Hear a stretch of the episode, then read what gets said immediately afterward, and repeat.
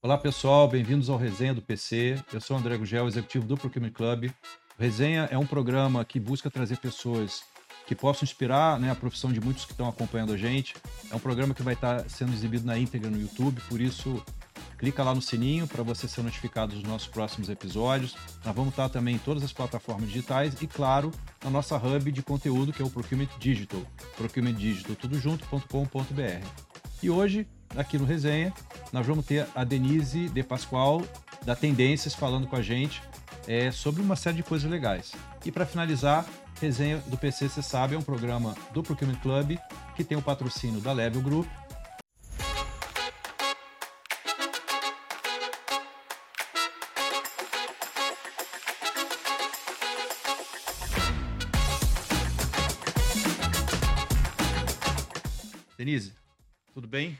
André. Obrigada pelo convite, primeiro. É um prazer estar aqui com você. Obrigado por você ter vindo, aceito o nosso convite. Denise, antes da gente começar, eu acho que seria legal você contar um pouco da tua história, falar para a gente toda a tua trajetória, o que, que te levou né, para essa carreira aí de economia, né? O que, que te, né? Qual o sininho que tocou aí no meio da tua estrada? Aí falei, puxa, esse negócio que eu quero fazer. Conta um pouquinho para a gente dessa tua história. É, eu escolhi economia num momento até engraçado da economia brasileira, que foi ali logo depois do plano Collor, né? Então a Zélia era ministra, então as pessoas falaram, nossa, quer ser a Zélia? Né? Não, não quero, mas eu acabei escolhendo economia por uma conjunção de fatores. Eu gostava muito de escrever, tive muita dúvida entre economia e jornalismo, na verdade, mas eu gostava muito de matemática. Então eu queria uma carreira que tivesse ciências humanas, mas também tivesse essa parte quantitativa. E aí acabei escolhendo economia. E aí acertei, porque a gente pode acertar ou, ou errar, né? Mas eu me apaixonei pelo curso. Uh, e logo no, no um dos meus. Eu fiz, fiz estágio na FIP, né? eu estudei na USP, aí fiz estágio na FIP, que era um instituto de pesquisa. E aí fui para consultoria para o início, né? Uma, uma, consultoria que não era tendências ainda, ela se chamava MCM. É, fui, comecei lá como estagiária. Uh, depois de um tempo, teve uma cisão na MCM, alguns sócios saíram para fundar o que, que era a origem da Tendências, me chamaram para ir junto e eu fui.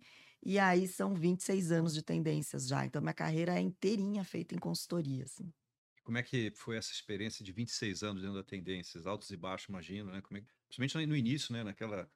Toda empresa jovem, né? Aquela coisa de ufa, mais um dia, né? Que não conseguimos. Né? Exatamente. Né? É. Como é que foi para vocês lá? Nós éramos sócios muito novos quando a gente saiu, né? É, então, sim, se a gente não tivesse juntado, se juntado com algumas pessoas, a tendência teria deixado de existir, certamente. É, a MCM já tinha o Mailson da Nóbrega, já tinha o Gustavo Loyola. Eles saíram da MCM. O Mailson, na época, foi para um banco, o Gustavo foi ser presidente do Banco Central pela segunda vez. E depois eles se juntaram novamente a nós, né, o grupo que já trabalhava junto. E nesse meio do caminho, a gente conheceu Nathan Blanche, que foi o, o sócio capitalista ali, né? Então, foi isso que acabou dando fôlego para a gente continuar é, nesse percurso, porque é isso mesmo. Acho que a grande dificuldade das empresas é que você nasce, mas chega uma hora que para crescer você realmente precisa ter mais estrutura, né? E aí a gente conseguiu juntar de novo pessoas que já tinham trabalhado com a gente originalmente para seguir nesse caminho. Você teve excelentes coaches aí. Né? Nossa, maravilhosos. alguns nomes aí. Quando eu vou me apresentar, eu falo assim: eu sou fundadora da tênis, mas meus sócios mais famosos são esses. Parabéns aí pela história. Denise, vamos, não dá para chamar você aqui sem falar um pouco, um pouco muito de economia, né? E a gente está aí numa virada de governo, tem uma expectativa muito, é, posi muito positiva para uns, muito negativa para outros, né? Mas numa visão mais realista, né? Eu queria, lógico, já começar a trazer esse tema aqui para a gente conversar. Dá uma primeira pincelada na tua é, visão do que, que você imagina, né? Até pelo que se já está se construindo, né, para esse próximo governo, o que, que você imagina que teria de reflexo econômico, né, para a realidade do brasileiro, é, principalmente para 2023, né? Se você tiver uma visão mais para até 2024, 5 e 6, né, mas mas especialmente para o próximo ano. É, eu acho que a gente está num momento bem difícil, né? Assim, de muita incerteza. Aliás, a gente acha que a incerteza vai embora e aí, né? Bom, pelo menos a eleição aconteceu, aí vem incerteza da transição, incerteza de quem vai ser equipe. Eu acho que esse é um momento é, difícil em termos de fazer cenários, né? Porque tem muito um, um volume grande de incertezas aí no meio do caminho. Algumas coisas que são relevantes, que eu acho que até independem de novo governo, né? O Brasil tem uma situação fiscal muito complicada, né? Por uma série de razões. Acho que já tinha uma situação muito complicada, a gente tem uma estrutura de gastos muito pesada, é muito engessada, é muito difícil ter liberdade sobre o orçamento. E a gente veio de um período eleitoral de muita, muito populismo, né? Nos dois candidatos. Na verdade, o, o auxílio de 600 reais, ele estava na proposta dos dois candidatos, né? De, de, de aumentar o valor do auxílio, ainda que não, está, não estivesse no orçamento do ano que vem, né? Então, eles prometeram uma coisa que nem estava lá é, nas discussões do orçamento, mas já estava prometido. E discussões do tipo, ah, se ele der 600, eu vou dar mais, né? Assim, então, teve uma, uma, uma grande, é, um aumento grande de gastos nesse ano e promessa de gastos futuros ainda maiores. E é esse nó que a gente está nesse momento uh, de, de, de como é que a gente vai desfazer esse nó fiscal em que o Brasil se meteu e que é muito difícil, porque algumas promessas terão que ser cumpridas, né? É, a gente já, já, já viu o que acontece quando você comete o estelionato eleitoral, né? De prometer uma coisa, mas chega lá e faz outra, a popularidade despenca, então algumas promessas vão ter que ser mantidas. E aí é isso, como é que eu financio essas promessas? Então a gente está no momento de como eu financio isso e mais, como isso eu financio isso de forma minimamente sustentável, né? E aí a gente está, acho que exatamente nesse momento. O governo tentando aprovar essa chamada PEC de transição, que é exatamente isso, como é que eu, como é que eu vou gastar isso que eu prometi, né? E, e como é que vai ser a regra fiscal para os próximos anos. Hoje a gente tem uma regra de que o governo só pode gastar no ano seguinte o que o PIB cresceu mais a inflação. Esse é o limite dado de gastos, é a, a, a PEC de teto de gastos chamada. Eh, o governo atual já disse que não quer manter essa regra, mas precisa de alguma regra, né? Por que, que precisa de alguma regra? Porque nós que financiamos a, a dívida pública, né? É a nossa poupança, é dos brasileiros todos, é, não é do mercado, né? Apesar de parecer um ente super do mal, assim, não é do mercado, a poupança é nossa, nós não vamos querer financiar um país que diz que vai se endividar como ele quiser, quanto ele quiser, né? E, e não precisa ir além, é uma regra básica, né? A gente não empresta dinheiro para alguém que diga assim: ah, mas eu vou continuar gastando, eu nem sei como é que eu vou te pagar, porque eu tenho gastos que são infinitos e eu não vou discutir com você nenhuma é, regra. Então é nesse momento que a gente está. Acho que é um momento bastante complicado. E a gente não sabe quem é a equipe, né? Eu acho que não anúncio da equipe é uma coisa que também gera é, incerteza, porque a gente não, não sabe. Quando diz lá o nome é A ou B, independente da gente gostar dele, a gente consegue é, olhar, ver como é que ele pensa, o que ele pretende fazer, quem vai ser a equipe que ele deve chamar, né? Quem são as pessoas com quem ele sempre andou. E hoje a gente não tem isso. É, você falou uma coisa que, assim, é, talvez até no momento que a gente é, publique esse, esse, esse, essa gravação talvez aqui, já até tenha, já até né? tem esse nome, mas a gente viu em alguns governos, inclusive no atual, né? É, não, não talvez tanto na economia, mas em outras áreas, a questão da ideologia invadir aí alguns, alguns ministérios, né? E, independente do nome como você colocou, né, do como, qual será a equipe econômica, né? Como é que você, qual, qual é a tua visão? Você acha que esse novo governo vai manter essa, entre as blindagem de uma questão econômica mais técnica em relação à, à questão ideológica, ou, ou existe uma tendência de que isso possa entrar ali e complicar, vamos dizer assim, a gestão financeira do, do país como um todo? É, eu acho que essa é a grande dúvida, inclusive, porque o, o governo do PT tem visões muito específicas de como qual é a melhor receita para o país funcionar. E, e, que são políticas que muitas vezes aplicadas lá atrás deram errado, né? Algumas visões de que eu preciso eleger alguns setores e são esses setores que eu vou, é, de alguma forma, financiar ou fomentar, não funcionou, né? A, a indústria cresceu muito pouco no período PT, ou até perdeu competitividade, se a gente fosse olhar. É uma visão de um Estado mais interventor, é, que determina, né? Eu, é um pouco assim, eu tenho o poder de determinar o crescimento. Então, ele tem essa visão que não, que é uma que são uma série de políticas que deram muito errado, é, e tem uma visão é, muito pouco fiscalista em geral. Né? Você tem uma ideia de que eu faço gasto, gasto promove crescimento, e não é assim, né? Um gasto irresponsável acaba promovendo inflação e prejudicando, inclusive, os mais pobres, que é quem você originalmente quer beneficiar com aqueles gastos. Então, acho que essa visão é uma visão muito arraigada. É, por isso que eu acho que tem tanta, tanto nervosismo no momento, né? Porque não é não, não tem problema qual é o nome. Se o nome vier com essa, né, atrelado a essas políticas, pode ser um problema.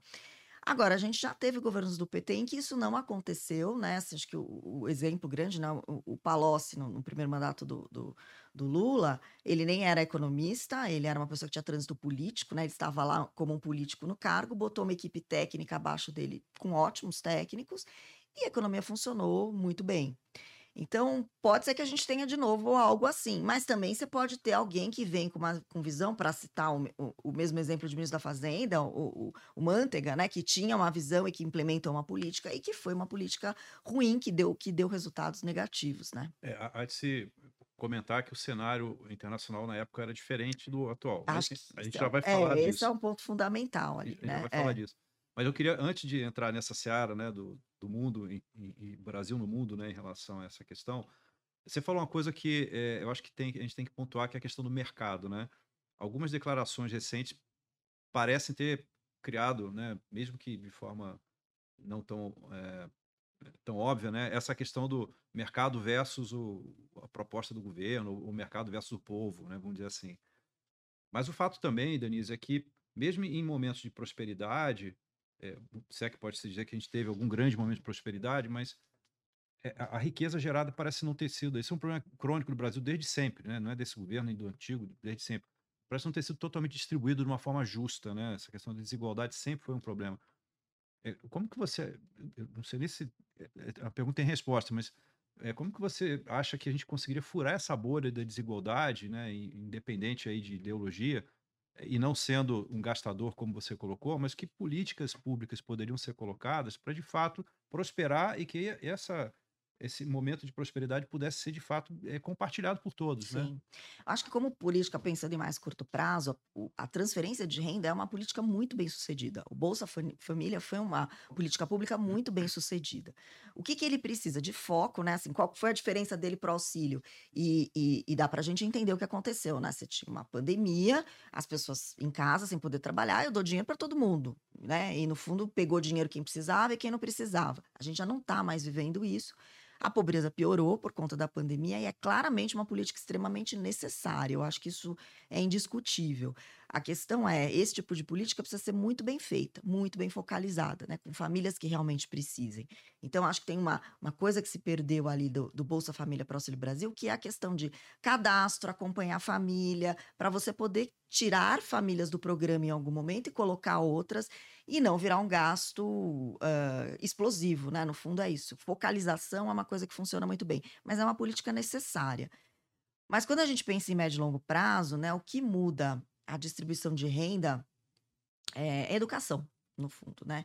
É, do lado do lado de condições e de oferta da indústria são uh, políticas que aumentem a produtividade do trabalho do capital. Então, o fazer negócios melhor, com impostos mais simples, é, com menos burocracia, torna as empresas mais produtivas, né? Quando a gente fala de produtividade do capital, aí, obviamente, numa casa arrumada você tem juros menores e você fomenta investimento. O próprio mercado de capitais é uma coisa fundamental para desenvolvimento e crescimento. E do lado das pessoas é, e da produtividade do trabalho também, ela é importante para a riqueza de um país, é a educação. Então, no fundo, é uma política de longo prazo e é por isso que a gente patina sempre, André, porque a gente não não foca nessa questão de médio e longo prazo, né? Se a gente olhar os últimos 20 anos, é, a gente tem indicadores de qualidade de educação muito ruins ainda, de educação básica. E educação é isso, eu invisto hoje, eu no meu mandato não vou, não vou colher, porque é uma política de 10, 20 anos mas ela precisa ser feita com continuidade. Então, acho que é, é por isso que a gente patina muito, porque a gente não resolve uma questão fundamental, que é ter uma mão de obra educada, de qualidade e que possa estar. Tá, é, apta a enfrentar um mundo que a gente está vivendo, que muda, né? Que a tecnologia muda toda hora, que eu preciso, né? Quantas discussões vocês já fizeram aqui que o profissional tem que aprender continuamente? Se ele não tem nem educação básica, é muito difícil, né?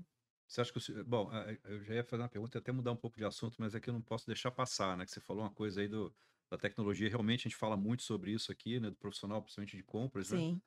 Mas a, a, gente percebe que a máquina pública ainda está, em muitos aspectos, sobre, em, em, muitas empresas, e até a questão mesmo da Constituição, sobre a questão tributária, por exemplo, na idade da pedra, né? Eu acho que tem um esforço grande, né? De, em várias áreas, você falou de educação, mas em, eu acabei de colocar aqui da questão de fiscal e tributária é, para modernizar o país, né? Isso tudo acompanhe, né? Não seja uma coisa que, que, que avance todo mundo junto, né? É, não, sem dúvida. A digitalização de serviço público é uma coisa fundamental, né?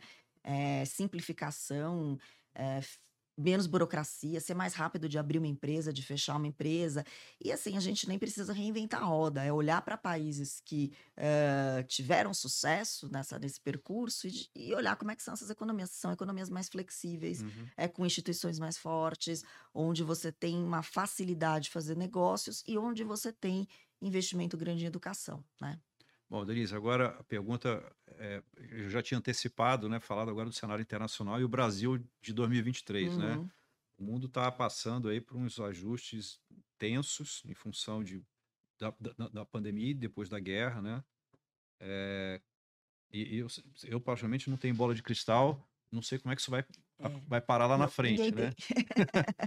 Mas, enfim, eu vou perguntar para você que certamente você é uma pessoa mais especializada do que eu para dar a resposta, né? Como é que você vê esse mundo de 2023 e, obviamente, como que o Brasil poderia é, se posicionar melhor, né, em relação aos parceiros de negócio e, e a questão geopolítica, né? Achei, pensando primeiro em conjuntura de curto prazo, você já, já até tinha levantado, né? Assim, o próximo governo vai ter uma vida mais difícil. É, e aí é muito diferente do primeiro mandato do Lula, onde ele tinha um cenário internacional bastante favorável, crescendo, demanda de commodities, e, uh, e aí nós, como produtores de commodities, muito beneficiados pelo cenário internacional, liquidez, taxa de juros baixa, inflação baixa, era um mundo muito distinto do que a gente está enfrentando hoje.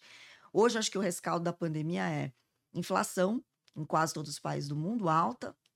A gente tem clientes que lidam com matrizes e que até dão risadas, assim, eles estão passando pela primeira vez coisas que a gente passou e, e às vezes países né, profissionais que nunca tiveram inflação como uma variável para considerar e trabalhar, que aqui está no nosso dia a dia desde sempre, né? Então, Verdade. Então, inflação alta, é, juros mais alto, porque os bancos centrais vão uh, aumentar a taxa de juros para conter esses processos inflacionários. É um processo inflacionário que teve causas distintas, né? Teve causas ligadas à oferta, né? Então, a gente teve a pandemia atrapalhando, né, com fechamento de fábricas, atrapalhando as cadeias globais e alta de preços de insumos, mas também de demanda. Né? Ao dar o dinheiro para todo mundo ali na pandemia, eu realmente estimulei a demanda e, e isso fez com que a gente tivesse uma inflação mais alta. Então, agora é o momento de conter inflação.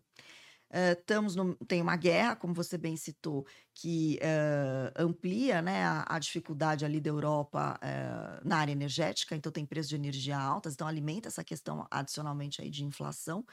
E, e na China a gente ainda tem uma pandemia que ainda não se resolveu, né? Então, assim, com fechamentos, enfim, um, um, país também crescendo menos, que é um grande motor do mundo ali, além dos Estados Unidos, né? É um, um player muito relevante. Então, do ponto de vista econômico, a gente tem um 23 com crescimento mundial mais baixo, o mundo crescendo menos, com taxa de juros mais alta, uh, dólar um pouco mais fortalecido, né? Porque com Estados Unidos subindo os juros, você tem um, um movimento de capitais ali para aquele país. Então, é uma situação mais é, desafiadora para o Brasil. Porque num contexto de que o mundo cresce menos, nós também temos mais dificuldade. Mas aí você falou em oportunidades, né? Assim, tem oportunidade nesse mundo? Tem, né? Assim, a gente cresce menos, mas quando a gente olha os emergentes, é, nós somos um emergente menos complicado do que outros emergentes, né? Então a Rússia está lá numa guerra, numa situação muito complicada, a Turquia também está ali no meio do, do, do, no olho do furacão, a África do Sul está com problema é, de, oferta também, tem crise de energia, então assim, a gente acaba sendo é, uma boa oportunidade como emergente. Resta saber se a gente vai ter feito nossa lição de casa aqui, né? Assim, tem estabilidade macroeconômica, enfim, que, em que pé a gente vai estar domesticamente para saber se a gente pode aproveitar essa oportunidade. Adicionalmente, eu acho que quando a gente fala em meio ambiente, a gente também tem oportunidades, né? A gente veio de um período em que a política ambiental foi muito ruim, às vezes não tanto pela prática e muito pelo discurso, mas um discurso ruim, né? É, isso tende a mudar, eu acho, no governo Lula. Acho que os primeiros sinais ali na COP uhum. é, ficaram muito claros, né, de que a gente tem um, um, caminho importante aí nessa área de meio ambiente que a gente pode aproveitar. Então, assim, tem janela? Tem. Resta saber se a gente vai conseguir entrar, né, né nessa janela aí, ou se não, se a gente vai fechar é. ela. É, o protecionismo é uma coisa que sempre existiu, né? Sim. Principalmente na Europa, em relação ao Brasil, né? Mas o discurso é, do atual presidente não ajudou muito a, a, resolver isso, né? De fato, você tem razão, ele, esse é um ponto ele positivo. Dá, ele acaba dando, dando uh, munição, né, para quem é. quer. Você quer proibir a, a, exportação do Brasil, nada como dizer que ela não é que aquilo que a energia que você usa não é limpa, ou que é. você está desmatando, né? Quando, na verdade, a gente tem uma é, matriz energética limpa, enfim, a gente tem todas as condições, além do ativo, né, da floresta, a gente realmente tem uma produção energética muito limpa, uma das matrizes mais limpas do mundo. Então, assim, a gente tem realmente coisa para dizer. Agora, Odelício, eu queria te fazer agora uma pergunta capciosa, né? Que, que é o seguinte, né? E aí vou voltar àquele dualismo que eu falei do mercado versus o social, né? Que meio que se construiu esse discurso. É, eu vou pegar dois exemplos, né? É, com essa guerra da, da, da, da, Ucrânia, né? A Ucrânia como um dos países exportadores de grãos Sim. e tal, é, o Brasil ficou, e até em evidência, né? Porque também é uma potência né, agrícola, mas ao mesmo tempo tem gente passando fome aqui. Então alguns é, vieram aí à mídia e falaram, poxa, mas a gente é uma potência agrícola, até porque o agro também entrou no cenário político nessas eleições, né? Mas tem gente que passa fome. A gente prefere vender lá para fora, até porque o câmbio também ajudou. É melhor vender lá para fora do que alimentar os brasileiros. Né? Eu ouvi alguns discursos nesse sentido. E agora, recentemente, teve um outro case, que foi o caso da Petrobras, esse problema todo do combustível, uhum. que aumentou essa guerra aí de, de né, o diesel e tal. Mas, no fundo, a Petrobras ganhou dinheiro com isso. Né? E agora, recentemente, remunerou os acionistas aí, se não me falha a memória, em 47 bi, né? E que também gerou outro, outra polêmica. É, qual é a tua opinião pessoal em relação a isso, né? A gente tem um país que tem problemas sociais, claros, né? E esses exemplos que eu coloquei, né? O, diesel aumentando, sobe o preço para todo mundo, né? Porque insumo básico, energia elétrica é a mesma coisa. É, mas é, é, o mercado, né? O preço do, do combustível é ancorado no, no dólar, a, a, questão agrícola também, se o cara tem preço melhor lá fora, para ele é mais jogo exportado que colocar o produto aqui dentro. Como é que você vê, né, olhando o interesse do país nessa questão do social, mas também a questão do mercado, que tem esses, é, esses direcionamentos aí de resultado, né? É, acho que primeiro assim, é, não dá para imaginar que nenhuma empresa vai tomar uma decisão pior se ela pode tomar uma decisão melhor, né? Então, se eu posso ter uma receita maior de vendas do meu produto exportando do que colocando domesticamente, eu vou exportar. Isso não é nenhum problema porque isso gera riqueza para o país de qualquer forma, é, gera arrecadação de impostos que podem ser utilizadas pelo governo para fazer políticas públicas e resolver o problema da fome. Então, quanto mais rico o país for, mais capacidade, obviamente, depende de uma série de coisas, né? Assim, tem, tem, tem que ter competência dos governantes, mas mais capacidade ele terá de resolver esses problemas. E o mesmo vale para uma empresa estatal como a Petrobras, né? No fundo, ela lucrar menos significa que nós, brasileiros, vamos ter que dar mais dos nossos impostos para sustentar a empresa. Então, se ela pode ser mais eficiente, é muito melhor que ela seja mais eficiente, né? Porque, no fundo. É... Todos ganham, né? Não, nós todos somos acionistas dessa empresa indiretamente, né? ela é uma empresa de capital misto, tem acionistas privados, mas tem o governo como acionista e nós como pagadores de impostos, uhum. em última instância.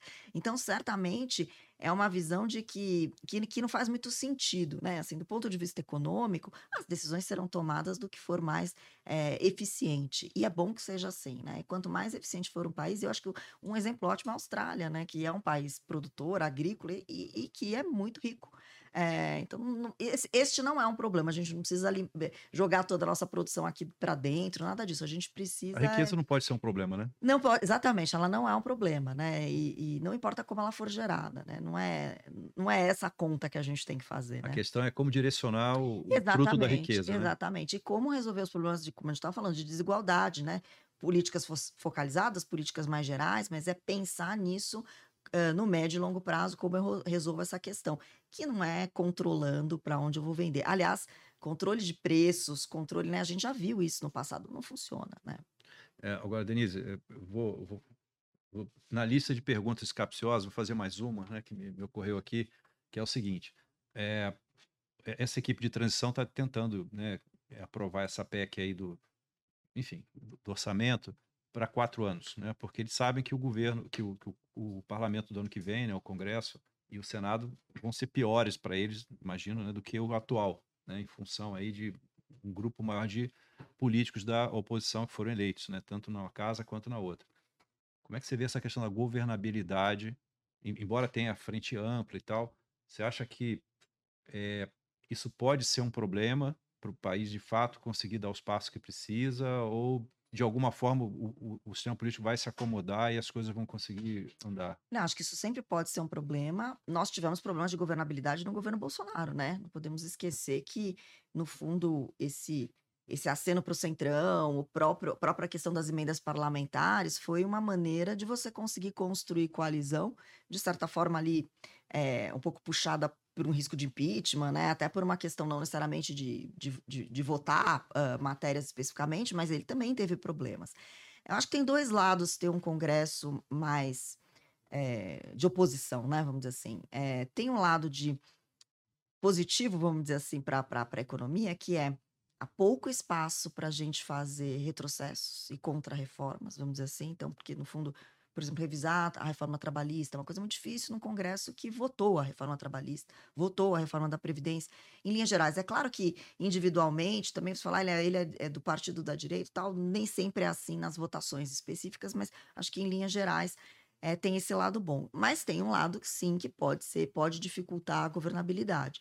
Acho que o, o Lula é um político muito hábil, é, é, e está tentando já construir, eu acho que parte dessa, dessa, desses 300 nomes aí na, na, no governo de transição tem um pouco disso, como é que eu acomodo as várias forças que me deram apoio é, e como é que eu monto um, uma equipe depois que minimamente acomode essas forças para que eu consiga ter um mínimo de governabilidade. A gente sabe que a lua de mel ela é sempre muito curta, né? Você no primeiro ano tem capacidade é, de usar esse apoio popular pós-eleição a seu favor do ponto de vista político.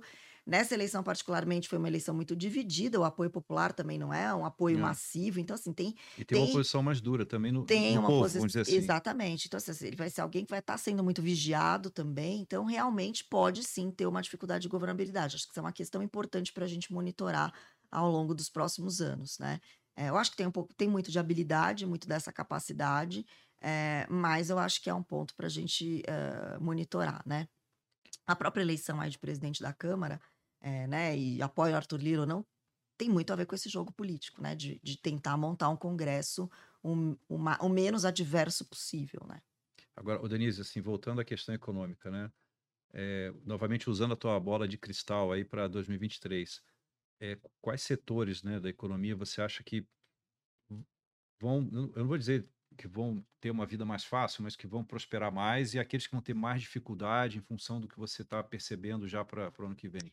É, acho que um ponto assim, o ano que é um ano que a gente olha lá na tênis como ano meio de transição, né? Um ano em, em que a gente tem uma desaceleração econômica por conta do aumento da taxa de juros que a gente já viveu, né? Então a taxa de juros deve ficar alta aí é, durante um bom tempo, se é, tudo der certo, né? Ela começa a cair ali na, em meados do ano que vem. Eu digo se tudo der certo, porque se a gente tem uma crise de confiança, enfim, se essa situação fiscal piora, a gente pode ter uma taxa de juros até tendo que subir mais. Então, é um, um ano em que a economia vai crescer muito pouquinho. Meio por cento, né? Nossa projeção na tendência é 0,4, um ano de baixo crescimento econômico. É, quem, quem se destaca aí? É, o agronegócio se destaca porque esse ano ainda teve alguns problemas climáticos que não devem é, se repetir na próxima safra, então acho que ele se destaca. Uma taxa de câmbio favorável, acho que continua se destacando. Um mundo que cresce menos, mas que na demanda, sobretudo por commodities agrícolas, é, tende a ser mantida. Então, acho que agronegócio é um. É, aí você tem alguns setores que têm um pouco mais de dificuldade. Né? Commodities metálicas menos, né? Porque a gente teve muito crescimento ali na pandemia de minério de ferro e aço, e agora a gente tem um movimento é, de queda desses preços. É, setores mais ligados ao consumo são setores que também tendem a, a ter um pouco mais de dificuldade, porque eles vão enfrentar condições de crédito mais difíceis, né? É, e, e, então, taxas de juros mais altas para fazer financiamento e também um, um, uma renda crescendo menos, né? um mercado mais dinâmico. Ainda que o ano que vem ainda vai ter aumento de rendimento, a gente tem aumento de salário mínimo, pressão de, de recomposição salarial, nem é um ano de renda caindo, é um ano ainda de renda crescendo. Mas eu diria que, sobretudo, os bens de consumo mais ligados a crédito, acho que são, são bens que sofrem um pouco mais. Então, o mercado imobiliário no ano que vem, embora no médio prazo ainda seja um setor muito positivo, porque tem uma demanda reprimida forte, tem condições é, para crescer, em 2023, particularmente, acho que é um setor um pouquinho mais complicado. E o setor industrial como um todo é um setor que tem enfrentado dificuldade. Né? Eu acho que isso ainda permanece, ainda que você tenha alguma eh, normalização aí das cadeias de insumo, acho que para para a indústria de transformação como um todo, tem setores melhores, setores piores, mas ainda é um momento difícil, né? Você acha que, é, até voltando ao assunto da questão internacional, né, que a gente falou, o fato de ter um governo talvez menos hostil, vamos dizer assim, né, com o, a comunidade internacional pode ajudar na questão da, da exportação algum, da indústria, falando, pegando o gancho indústria que você acabou de trazer, é, acessar alguns mercados que antes eram meio refratários? É, esse é um bom ponto. Acho que sim, é, tem essa janela que a gente comentou, e eu acho que tem o próprio efeito de, de uma globalização menor, né? Ou, enfim, não é uma desglobalização, mas a questão de fazer, de produzir algumas coisas localmente ou mais próximo do seu mercado. Nesse sentido, a gente aqui, pensando nos Estados Unidos, está bem localizado vai competir com o México, quer dizer, tem competidores nessa história, mas a gente está bem localizado, é, muitos segmentos já tem plantas aqui, historicamente. Então, sim, eu acho que a gente tem uma, uma, janela que eu não sei se a gente consegue aproveitar ainda em 23, mas pensando nessa questão de oportunidade, tem de novo. Qual que é nosso entrave, outra vez, é produtividade, né? A gente tem uma produtividade que foi caindo ao longo do tempo, a indústria foi perdendo competitividade, obviamente não é, não é uniforme para todos os setores, mas pensando em termos gerais, foi perdendo competitividade, esse acho que é o desafio.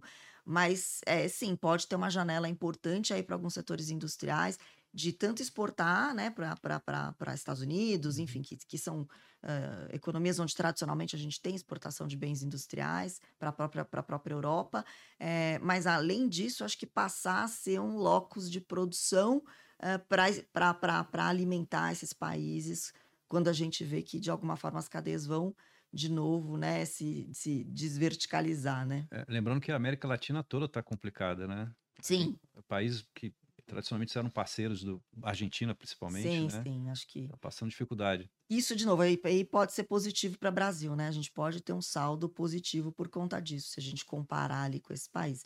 Mas, de novo, tem que fazer a sua parte, né? Denise, a gente está chegando no finalzinho do programa, passou rápido. É porque foi bom. Que né? bom. Mas, assim, para fechar, é, eu queria ouvir, tua, assim, se você pudesse ser, assim, é, resumir a tua visão, o teu feeling, vai, para esse ano de 23, seria a visão do copo meio cheio, do copo meio vazio? Você está mais otimista do que pessimista? Ou você não está nem pessimista nem otimista? Como acho é que você está? Acho que mais pessimista do que otimista. É, acho que, como comentei, 23 há um ano de desaceleração econômica, ela já está em curso, então ela continua. É, e eu acho que os primeiros sinais que a gente viu aí do novo governo não foram sinais positivos, né? Foram sinais de que é, não, de, de, de, gastos fiscais, de não, não encaminhamento positivo para a questão fiscal, dúvida de quem vem, quem não vem, aquelas próprias falas iniciais sobre o mercado. Isso pode mudar? Pode. Acho que é, o jogo é muito dinâmico, a própria reação negativa dos mercados ajuda a, a você eventualmente corrigir rumos. Mas eu acho que se tem, um, se tem um viés, eu diria que ele é mais para ser um, mais pessimista do que mais otimista. Para 23, no, no médio prazo, acho que a gente tem a gente, oportunidade. Se né? salva. Né? É, mas acho que para 23 é, é, é, eu diria que é do copo meio vazio, ah, mais para meio cheio. Mais um ano de sufoco. É, eu acho que sim, é um ano E não tem nem Copa, né? né? Puxa vida, né? Podia ter uma Copa de É, novo. talvez a gente tenha a taça, né? Pra, pra, pra, pra comemorar com ela, pelo menos ali no início do ano, no primeiro trimestre, Tá né? bom, Denise, obrigado por você ter vindo. Foi muito bacana esse bate-papo. Obrigada, eu que agradeço. Espero que vocês tenham gostado. Ah, não tenha dúvida, foi uma delícia. Pessoal, é, obrigado por vocês terem assistido mais um Resenha do PC. É, você já sabe, né? Acompanha a gente pelo YouTube, ativa lá o sininho para você ser notificado dos próximos episódios. A gente vai estar em todas as plataformas digitais, no nosso hub de conteúdo, que é o Procurement Digital, e o, o, papo, o Resenha do PC é um programa patrocinado pela Level Group. Obrigado, até a próxima, pessoal. Tchau, tchau.